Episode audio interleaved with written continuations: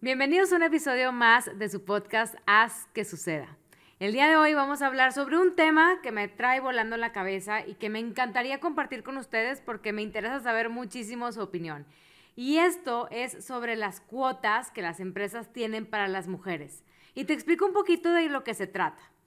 Si bien no existe una cuota universal que diga que las mujeres tienen que tener cierto porcentaje de participación en las empresas, hay muchos esfuerzos que se están haciendo a nivel mundial para que las mujeres puedan ser representadas en puestos directivos dentro de las empresas. ¿No sabes qué son las cuotas que tienen las empresas para las mujeres? Aquí te lo voy a explicar de manera muy sencilla.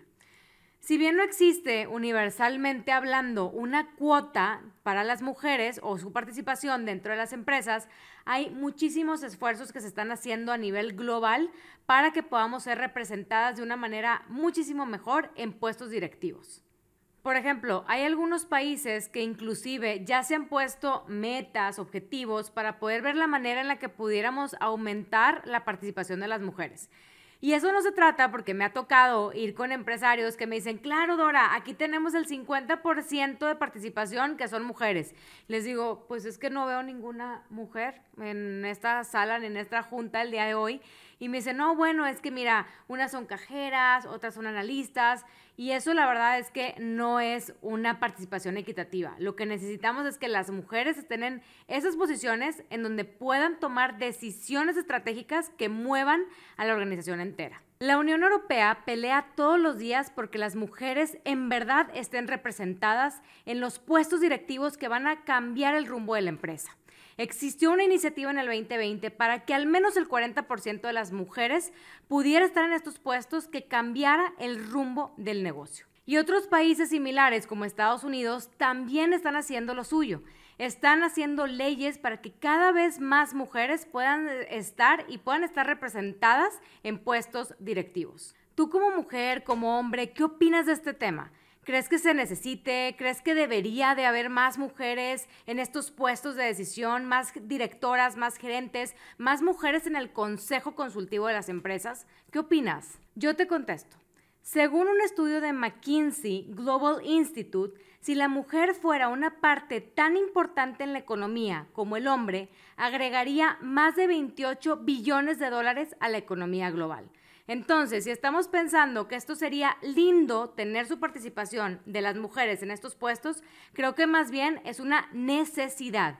Necesitamos que más mujeres estén tomando decisiones estratégicas que muevan el rumbo y las decisiones de lo que sucede en las empresas. Y si te gustaría saber más sobre estas cifras, sobre qué pasaría si tenemos mayor participación de las mujeres en la economía y en los puestos claves, te recomiendo muchísimo que busques el libro de Disruptor for Women Who Break the Mold de la doctora Patty Fletcher. No te puedes perder este gran libro y esta joya de todos los datos que nos comparte ella al momento de ver este cambio tan radical que hoy, aunque no lo creamos, nos cuesta entender la importancia y lo necesario que es tener a mujeres en puestos directivos. Y bueno, ¿por qué te estoy contando todo esto?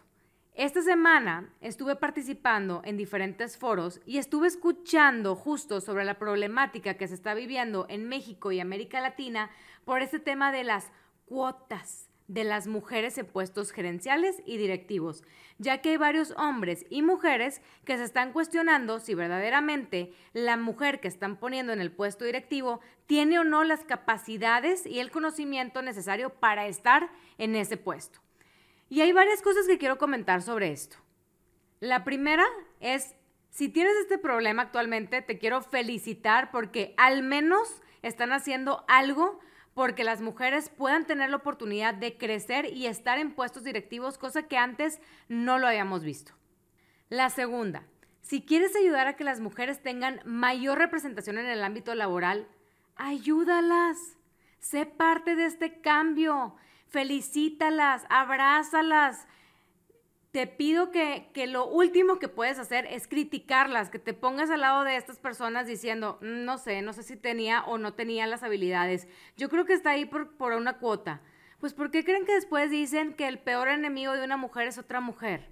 Hay que ayudarnos entre nosotras, hay que ayudarnos e impulsarnos también. Creo que es algo que nos falta muchísimo ver en esta sociedad en la que estamos.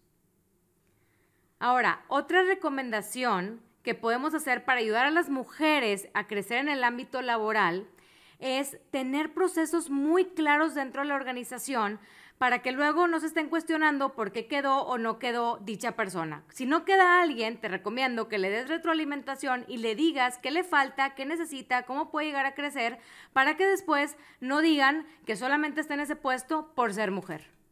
Y la cuarta recomendación para ayudar a que las mujeres puedan estar verdaderamente en esos puestos de tomas de decisión es, si ya está la mujer ahí, si ya es una mujer directora, si ya es una gerente, si está en puestos de toma de decisiones claves, hombres, incluyanlas, no las excluyan. No sean de esos hombres que al final de la junta dicen, vamos a tomar unas cheves, vamos a jugar golf, vámonos a casa de no sé quién para seguir la conversación. Por favor no es posible para nosotras hacerlo. Ayúdenos a hacer actividades que, nos, que integren a la mujer para que podamos seguir creciendo y que también podamos participar en esas conversaciones que tienen que son claves para mover la aguja hacia donde va el negocio.